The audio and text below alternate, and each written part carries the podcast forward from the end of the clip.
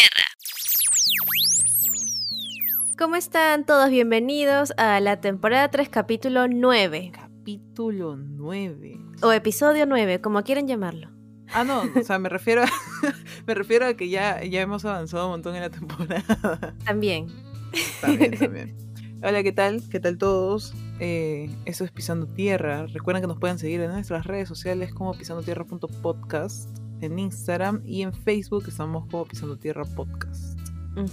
Bueno, Majito, ¿qué vamos a hablar de hoy? Creo que el tema de hoy es muy interesante porque, en mi opinión, es bien... Es un tema que no se habla mucho, la gente lo sabe, pero no ahonda. Esa es una mucho. duda, la gente lo sabe, ajá. Este, pero hoy día vamos a in- invertir un poquito eh, esta última sección que habíamos trabajado también en los anteriores capítulos, que es algo así como eh, adivinando, ODS. ajá, adivinando a qué ODS está apoyando tu emprendimiento, tu empresa, tu proyecto o la acción que estés realizando. Así que vamos esta vez a primero comentarles cuáles son los ODS y después ustedes van a adivinar a quién nos referimos. Sí, y algo bien chévere es que vamos a decir el ODS y el por qué. Ojo que es desde nuestra visión Ah, sí, obvio, obvio. y podría ser que no aplique el 100%, pero vamos a dar nuestras razones y a ver si es que ustedes están de acuerdo. Comenzamos con el ODS número 5, igualdad de género. Pero ¿por qué?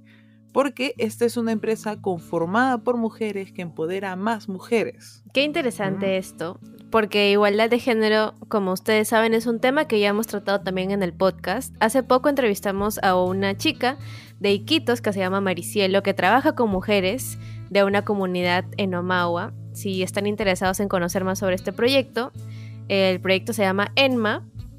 Es justamente en esta temporada también. Y así como esa organización, esta otra organización que vamos a conocer más adelante también empodera a mujeres ya que está relacionado justo con el siguiente ODS, que tiene que ver con trabajo decente y crecimiento económico, porque trabajan con las mujeres de las cárceles productivas. Chévere, pero ahí la pregunta es, y yo ya sé la respuesta, ojo, solo lo voy a hacer para, para que ustedes se den cuenta de este término. Cárceles productivas. ¿Qué son cárceles productivas? Yo me enteré con ese episodio, ojo. Y ahora vamos al siguiente ODS porque ya se enterarán más sobre las cárceles productivas y más sobre la propuesta que estamos haciendo. El ODS 10, reducción de las desigualdades, y esto es por temas salariales, ya que esta empresa ayuda a que estas mujeres, en algún momento de su vida, han estado privadas de su libertad, se, se reinserten en la sociedad y tengan un trabajo para poder mantenerse y poder mantener a su familia.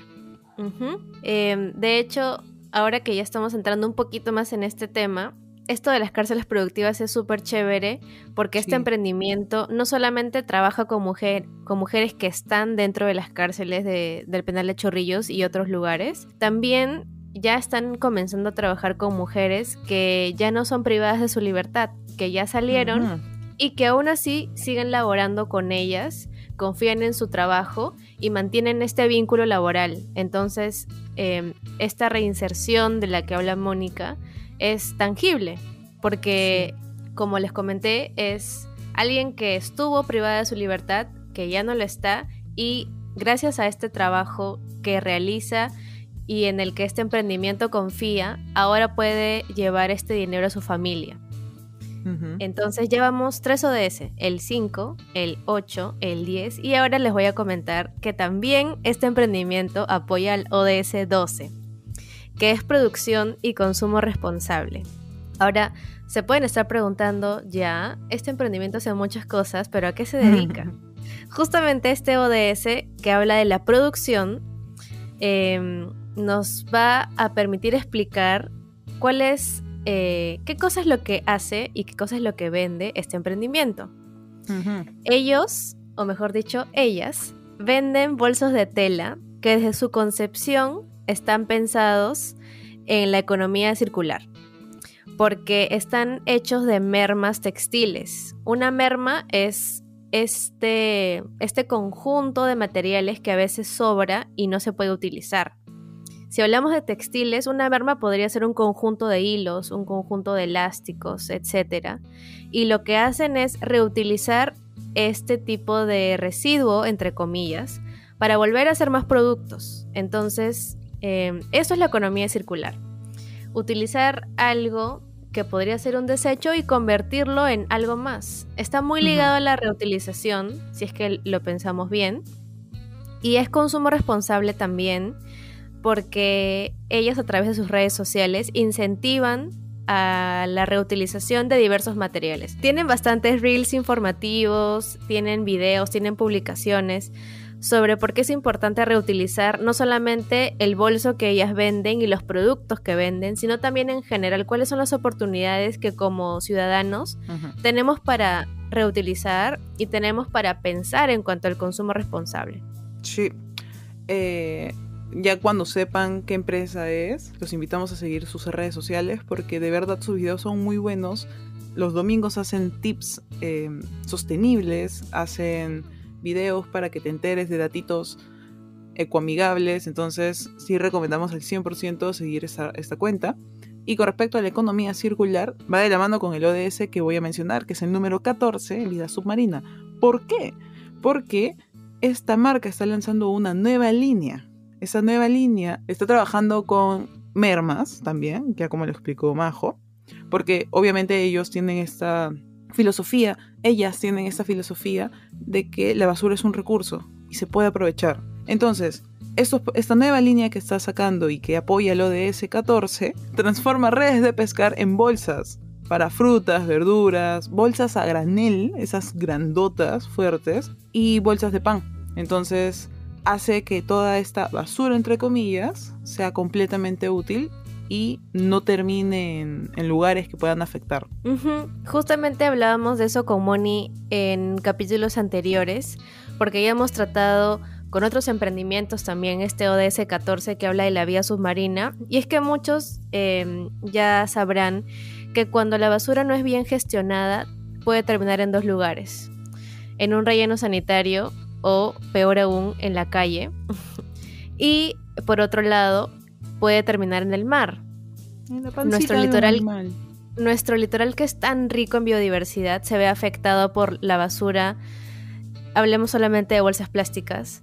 Em, y justamente este emprendimiento tiene la filosofía de vender bolsas reutilizables y no solamente eh, tener un, beneficio económico, sino también, como ya han escuchado, tienen bastante de impacto social e impacto ambiental, porque si hablamos de reutilización, estás evitando esta producción masiva de bolsas de plástico, solamente hablando de este material, y evitando que tal vez un animal eh, como un pelícano o no sé, un pez o una ballena pueda intoxicarse o incluso fallecer debido al consumo de, estos productos plásticos que son confundidos por alimento.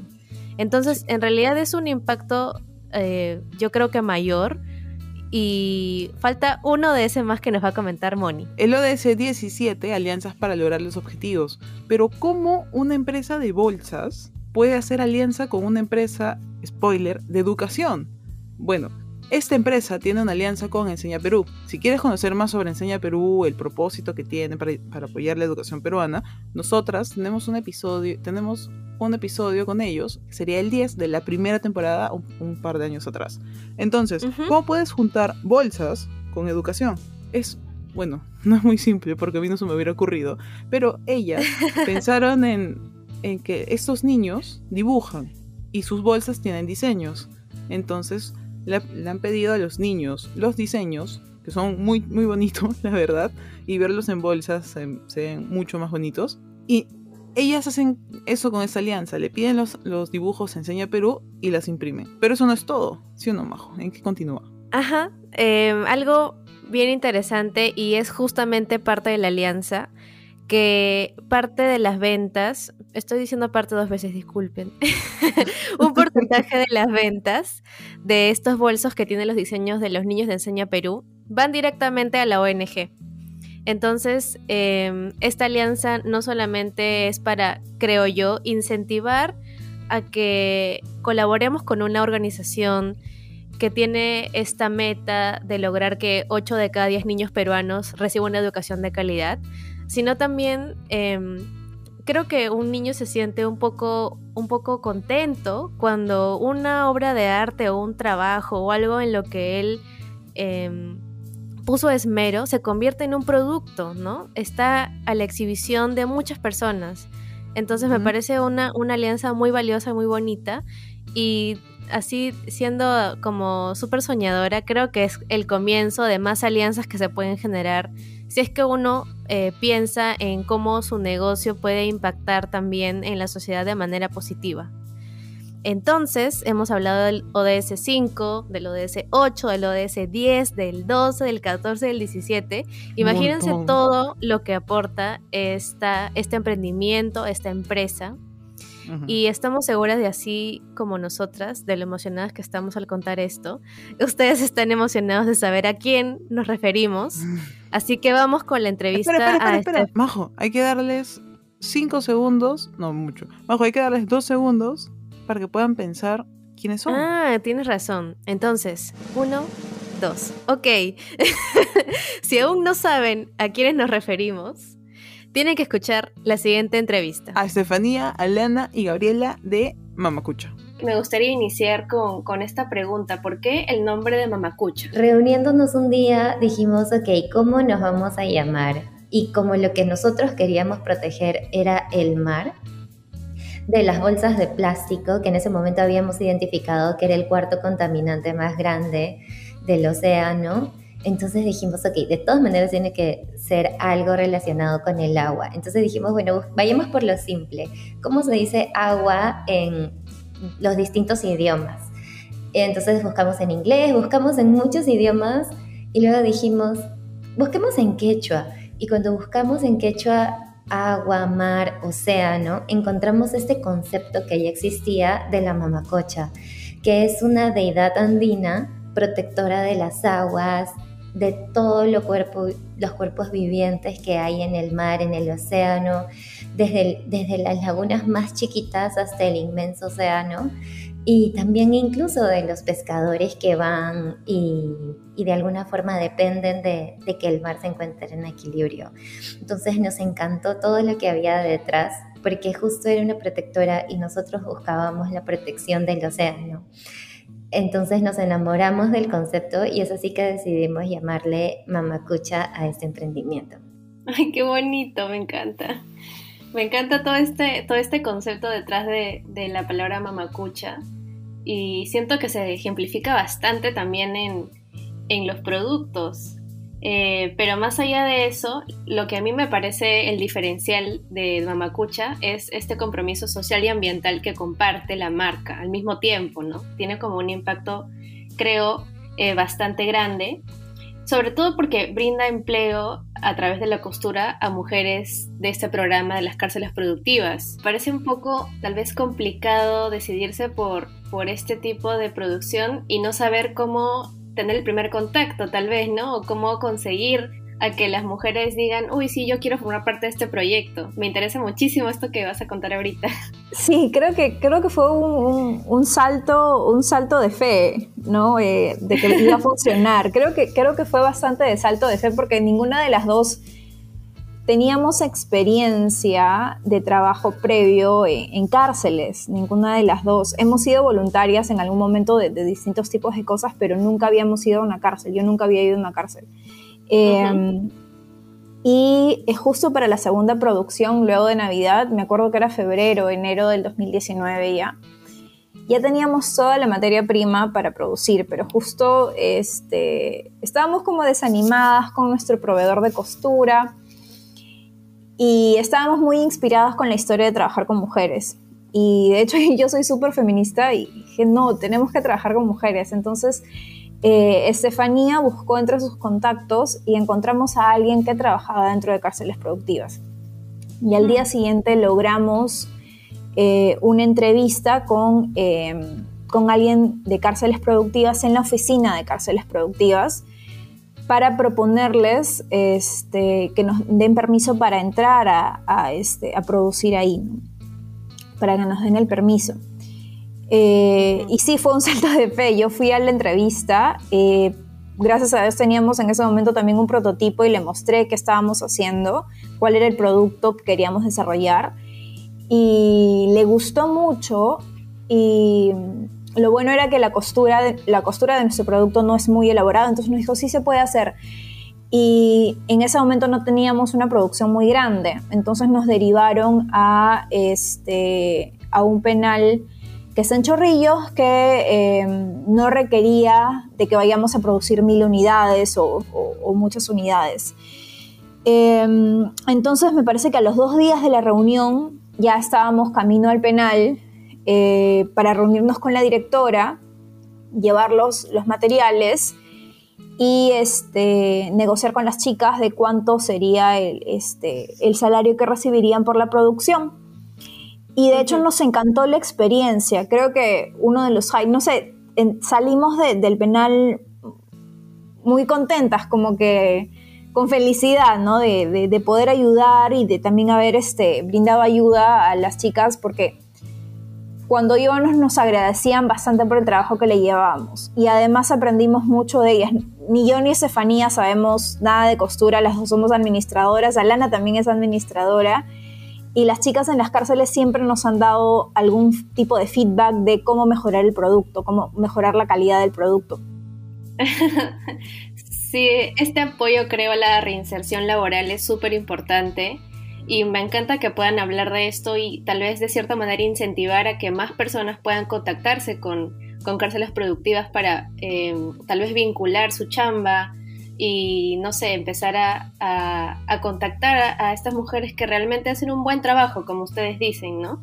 Pero más allá de, de, este tema, algo que también me importa bastante, porque les cuento que yo soy usuaria de Mamacucha, o sea, eh, eh, tengo como dos bolsitas que, que me sirven para todo, les juro, para ir a la playa, para ir de compras, cuando necesito una bolsa de reusable, siempre la tengo dentro de mi mochila o la llevo conmigo porque de verdad que ser autoguardable creo que es el plus de esta bolsita y algo que le había eh, comentado a Lana, que era de nuestro interés, porque este podcast es también ligado un poco a la sostenibilidad, es hablar de la economía circular. Entonces, no sé si en algún momento han tenido como este interés de aprovechar al máximo la fibra de, de alguno de, las producciones, ¿no?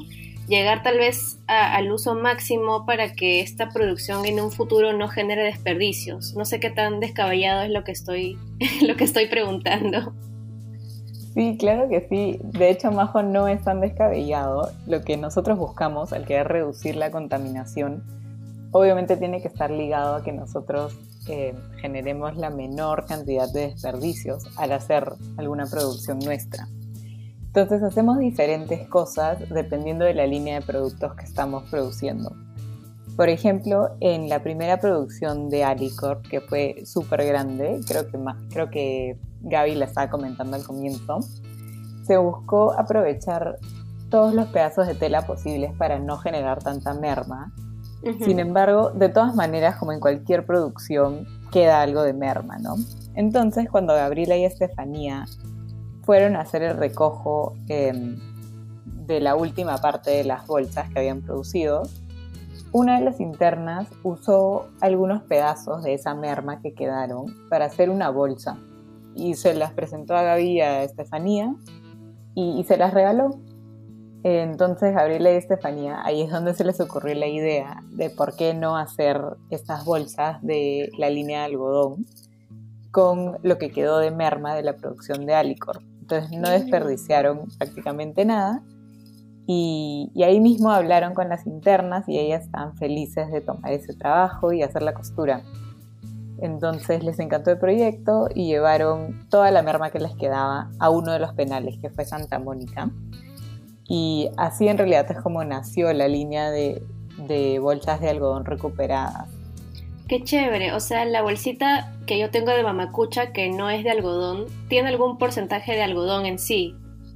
No, de hecho, em, lo que te comento son este, únicamente para la línea de 100% algodón Ah, la bolsa que tú tienes, la plegable, eh, que es de otro material, claro. Sí, sí, sí, es de otro material.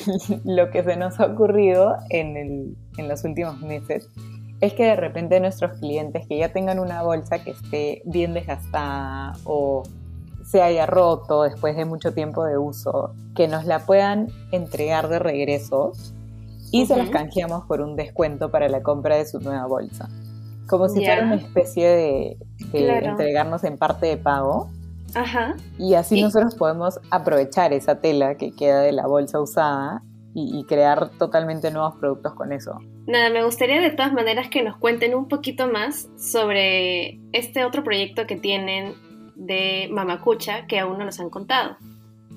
Sí, eh, de hecho es, algo que empezamos en desarrollo con otra ONG que se llama reciclaje.p y al inicio lo íbamos a trabajar eh, solamente con ellos, sin embargo tuvimos unas coordinaciones logísticas, pero todo fue para para bien porque evolucionó a eh, trasladar este proyecto también dentro de la cárcel y ampliar em, a trabajar con más chicas. Porque actualmente estamos trabajando solamente con mujeres eh, del taller de costura. Sin embargo, este nuevo proyecto que estamos desarrollando, eh, donde estamos desarrollando productos de plástico de bolsas recicladas, va a involucrar a un taller de manualidades y a eh, un taller de carteras, que ahorita están trabajando cuero, sin embargo la idea es que eh, las chicas de manualidades desarrollen un cuero plástico a partir de bolsas recicladas y las chicas de carteras y el taller de carteras eh, haga el armado de estas carteras hechas de plástico reciclado.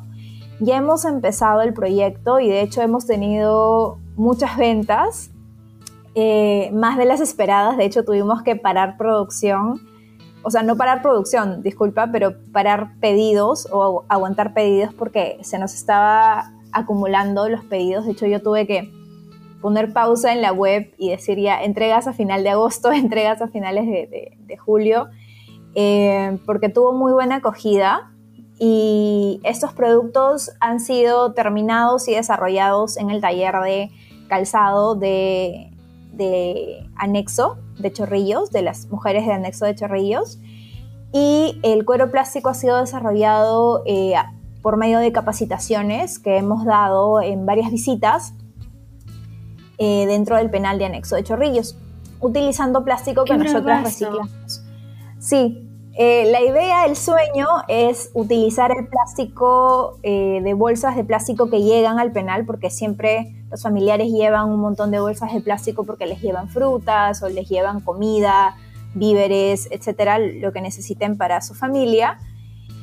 Y eh, estas bolsas plásticas son muy difíciles de reciclar. Entonces, el sueño es que todas estas bolsas plásticas se reciclen a través de este proyecto que nosotros tenemos pero por ahora estamos llevando el plástico que nosotros hemos estado reciclando y que bueno, yo he estado reciclando en mi casa y, que hemos estado recolectando. Eh, y con ese plástico hemos desarrollado un cuero plástico y ese cuero plástico se lo entregamos a las chicas en el taller de calzado y carteras y eh, ellas hicieron los productos que nosotros les dimos una muestra pero lo interesante de esto es que como las chicas ya tienen productos desarrollados, carteras, hacen chimpuneras, hacen este, carteras para fiestas, hacen cartucheras, eh, hacen todo tipo de producto con cuero, ya tienen el conocimiento y tienen moldes para desarrollar muchísimos más productos. Solamente el cambio es, en vez de trabajar con cuero, ya sea sintético o este, el, cuero normal lo pueden trabajar a partir de un cuero de plástico reciclado, ¿no? hecho a partir de bolsas recicladas y así creamos un, este, un producto totalmente este, circular, totalmente reciclado. Qué excelente, sí, me encanta realmente lo que están haciendo. Y ya para, para cerrar esta bella entrevista, por favor, cuéntenos un poquito más sobre cómo están en redes sociales, en dónde podemos encontrarlas, cómo podemos adquirir los productos tan hermosos de Mamacucha y seguir apoyando con este impacto ambiental y social. Sí, por último, muchas gracias a todos los que llegaron hasta esta parte de la entrevista. Eh, pueden encontrar nuestra página web, es www.mamacucha.org. Ahí pueden conocer más de nuestra trayectoria, nuestro impacto y pueden estar al tanto de todos los nuevos productos que saquemos.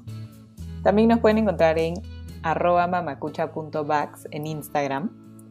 Eh, van a encontrar mucho contenido divertido, educacional, incluso a veces tips de moda con nuestras bolsas.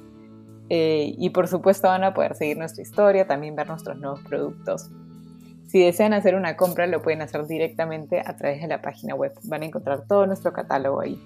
Buenísimo, y solamente para, para que puedan encontrar bien eh, al usuario, por si acaso Mamacucha es con Q y con U. no lo vayan a escribir con K y les vaya a salir otra cosa. Nada, chicas, eh, muchas gracias de nuevo por haberse conectado. Muchas gracias a ti por tu tiempo y por darnos el espacio. Gracias, Majo. Gracias a Mónica también. Esperamos que les haya gustado la entrevista. Em, y agradecemos a Mamacucha por su tiempo. Muchas gracias, chicas, por compartirnos todo este conocimiento. Y claramente tenemos ahí un tema muy interesante, el que Mónica y yo no conocíamos, que son las cárceles productivas, como habíamos mencionado al comienzo de este episodio.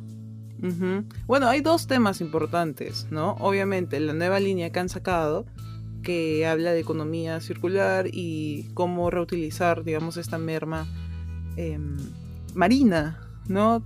Y los etc. para convertirlos en productos que uno los puede usar por muchos años, ese es uno de los temas importantes. Y el segundo, como acaba de mencionar Majo, las cárceles productivas. Entonces, yo creo que hemos hablado un montón ya, em, ya en varios episodios sobre vida submarina, la economía circular en, los mares y, cómo reutilizar, digamos, basura que puede terminar en, mares, en, como dijo Majo, ¿no? en, en lugares de saneamiento, no sé, en todos estos lugares públicos cómo reutilizarlos y poder hacer cosas eh, que nos puedan servir. Pero... Ojo que si aún no tienen mucha idea de cómo reutilizar algunos materiales, como dijo Moni al comienzo, sí les recomendamos que sigan la página de Mamacucha porque ellas constantemente eh, tienen eh, estas ganas de, incentivar a más gente para que empiece a reutilizar materiales.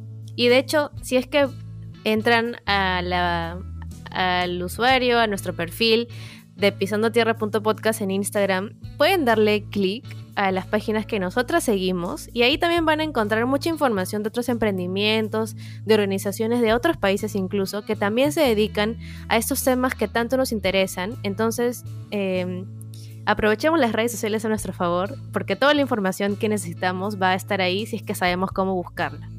Y si quieren también nos pueden seguir.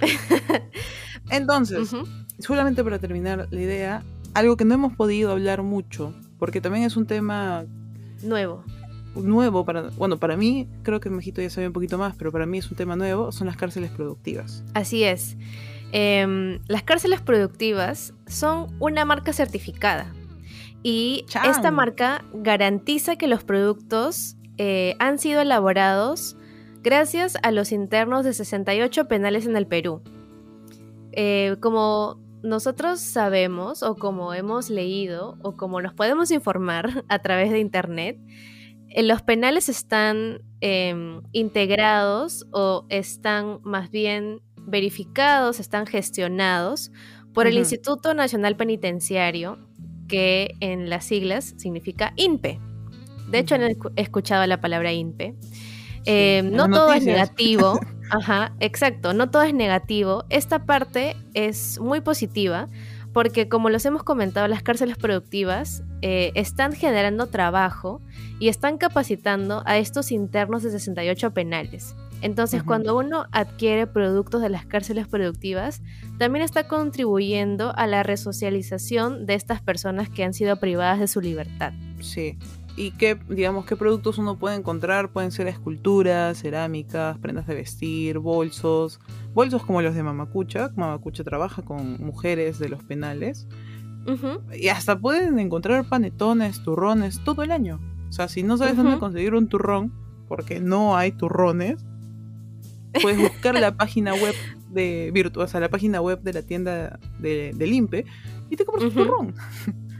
Sí, en realidad eh, el objetivo de las cárceles productivas y, de, esta gestión del INPE es promover y desarrollar actividades que permitan una reinserción eh, a la población penitenciaria en general. Y esto, ¿por qué es beneficioso? A ver, em, algo súper interesante es que estos internos tienen talleres dentro de todo el proceso de rehabilitación. Y así como Mamacucha ha elegido a mujeres que se dedican a tener talleres de costura y que ya han incluso generado una pasión por el trabajo con textiles, como ellos nos han comentado, eh, ya tienen como este chip de la innovación dentro de su día a día, porque algo, algo bien chévere que se leo en la entrevista es que ellas mismas eh, daban como feedback sobre cuál era la mejor manera de elaboración de ciertos productos, de ciertos bolsos o de ciertos textiles. Entonces, en realidad, estás trabajando con personas muy capas en lo que hacen. Em, sobre todo, creo que Moni ahí tenía una curiosidad sobre la costura, sobre lo tan difícil que parece tener un, unos kilómetros, unos, unos metros de tela y convertirlos en un producto. En realidad es complicado. Yo por lo menos no sé coser. No sé si tú sabes, Moni. O sea, yo sé poner botones, ¿no? Si, si tengo un huequito, cerrarlo, pero me parece, me parece, lo básico, pero me parece completamente como que fuera de este mundo. Es como, tú ves tu polo y hay polos que no tienen costuras a los costados. Entonces es como, ¿cómo? ¿Cómo haces que un polo no tenga.? Me parece súper chévere. Miren la ropa que tienen. Si estás escuchando esto, mira la ropa que tienes. Chequea las, eh, ¿cómo las costuras que tienen, tus pantalones, tus polos, tu gorra. Y, en realidad. Los todo lo que es de tela y, tiene una forma, ha tenido que, ser trabajado por alguien. Y eso también es súper importante porque, volviendo un poquito al tema inicial del trabajo decente, eh, hay uno de ese 8 que es trabajo decente y crecimiento económico y por ejemplo, si es que nos ponemos, como dice Mónica, a reflexionar sobre quién hizo nuestras prendas, muchas veces hay em, estas quejas, incluso este llamado a la acción, porque las personas que trabajan nuestros productos reciban un pago justo por ello. Justamente uno de los objetivos de las cárceles productivas es que estas personas eh, no solamente se queden con las habilidades aprendidas dentro del penal, sino es que la reinserción laboral sea justamente gracias a la costura, gracias a la escultura, como dijo Moni, gracias a la preparación de, productos de repostería, de, insumos. Entonces, em, conocer un poco más que esto existe nos permite también que los empresarios y que la sociedad se conecte y sepa que existen em, esta competitividad dentro de, de los penales. O sea, que hay, que hay, ajá, que existen estas personas que pueden ser nuestros proveedores si es que tenemos una empresa, así como nos dijo Estefanía, como nos dijo Gabriela, y que es súper importante tener en cuenta que el trabajo justo y, el trabajo bien remunerado es importante para todos, ¿no? No solamente pensar en nuestro trabajo y cómo podemos adquirir cosas, sino también pensar en cómo fue realizado eso que adquirimos, ¿no? ¿Quién lo hizo? Eso también es pensar, creo, en la sostenibilidad ah, de manera macro, ¿no? Sí, y aparte este programa tiene varias aristas. Uno de ellas es el sistema penitenciario, porque Muchos creen que el sistema penitenciario, penitenciario comienza su trabajo al, meter gente a las cárceles y termina su trabajo cuando ellos, no sé, salen o, ahí queda, ¿no? Pero en realidad el sistema penitenciario tiene objetivos de hacer que estas personas que ingresan por algo malo que hayan hecho o otra vez porque se les juzgó así, ¿no? tengan, o sea, cuando salgan, se reinsertan a la sociedad, porque las cárceles, el fin de las cárceles es que se rehabiliten dentro. Si se hace o no, bueno, eso ahí sí no, no vamos a entrar, obviamente. Porque si eso no, bueno. No, creo que es importante decir que este es un aspecto positivo que queremos destacar. Sin embargo, no se puede tapar el sol con un dedo y sabemos que hay muchas oportunidades de mejora dentro del sistema penitenciario peruano sin embargo, volvamos por favor al aspecto positivo. Sí, por em, favor. algo súper... Sí, sí. Sí, sí, solo, una cosita más que, que, que nada, que ellos están apoyando el trabajo productivo y es nuestro eh, ahorita nos toca, digamos, seguir apoyando, ¿no? Y si eres un empresario, como dice Majo, hay muchos, hay muchos beneficios que, que trae este, este programa. Uno de ellos, por ejemplo, es que em, a los consumidores, a las personas que adquirimos estos productos, em, como, como se podrán dar cuenta, el camino no es muy largo, o sea, no es que la producción haya sido hecha en India o que venga del extranjero, entonces por ahí hay una reducción de costos. Al, al, consumidor, eh, obviamente ese precio a menor costo le favorece pero sobre todo hay que hablar de la calidad, ¿no? La calidad del producto es alta. Em, trabajan, hemos visto videos súper interesantes de cómo, por ejemplo, hay penales en la selva que están trabajando con madera, con madera peruana, y cómo es que pueden realizar, por ejemplo, cunas o pueden realizar estantes o tienen esculturas en madera muy bonitas y hay empresarios de provincia que ya han firmado convenios con el INPE, con las cárceles productivas para incentivar la capacitación de este tipo de conocimientos a las personas que están dentro de las cárceles y la verdad eso me parece muy bonito. Sí, entonces el desafío que tenemos ahora es apostar ¿no? por estos centros de reclusión a escala nacional, como dice Majo también ahí en la selva, aquí en la costa. Y, y bueno, contratarlos, si es que eres un empresario, es una muy buena oportunidad porque, seamos sinceros, el fin de un empresario es ganar dinero con cosas de calidad. Entonces, esa, es una, esa es una buena oportunidad. Estás ayudando, estás teniendo un fin un fin social y actualmente la gente está buscando fines sociales al comprar algo. No, no simplemente compra porque es bonito. Si tu empresa tiene un fin social, te lo va a comprar tal vez 10% más de las personas. Y suelo como recalcar que las personas que trabajan en este programa son certificadas por el INPE. No son cualquier reo que entra y se pone a trabajar en tu empresa. No. El INPE tiene esta, este objetivo de certificarlos y que esto sea una relación a largo plazo y sea beneficioso para ambas partes.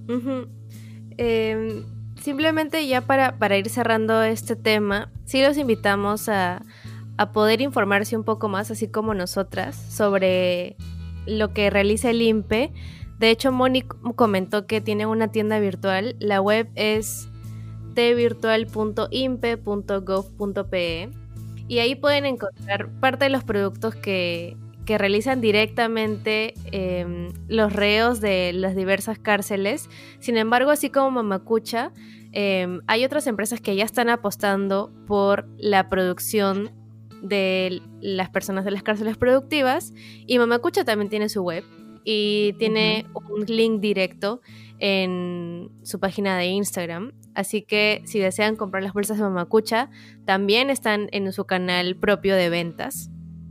Y solamente para cerrar, creo, este episodio, eh, nosotros estamos súper contentas de conocer más sobre este tipo de emprendimientos que tienen un impacto social o ambiental, o en el caso de Mamacucha, ambos, ¿no? También eh, hemos, Sí, hemos hablado de, tantos ODS a lo largo de, de, Pisando Tierra y ver que un emprendimiento tiene seis ODS impresos en su filosofía y en cómo trabaja, la verdad es súper gratificante. Sí, Solamente para recordarles, ya Majo dio el, link de la página del, INPE. Pueden seguir a Mamacucha, mamacucha.bax. Em, en Instagram nos pueden seguir a nosotras como pisandotierra.podcast en Instagram y en Facebook como Pisando Tierra Podcast. A la par queremos agradecer nuevamente, como hacemos todos en, todos los episodios, a Sonos Media por la edición del podcast. Los pueden encontrar en Instagram como sonosmedia.podcast productora, no, como sonosmedia.pe y en Facebook como sonosmedia productora de podcast. Y nada, entonces yo simplemente les recomiendo después de este episodio que vayan a su ropero, chequeen la ropa que tienen. Eh, si eres empresario, si, eres empresario, nota esta oportunidad de negocio en realidad. Eh, hay muchas cosas que se pueden hacer. Este episodio creo que está súper lleno de cosas. Eh, creo que va a ser el más largo también que tenemos en la temporada. Sí. Sí, sí, sí. Así que nada, muchas gracias por escucharnos y por mi lado nos escuchamos la próxima semana. Chao, cuídense mucho, por favor. Sí, usa mascarilla. Chao.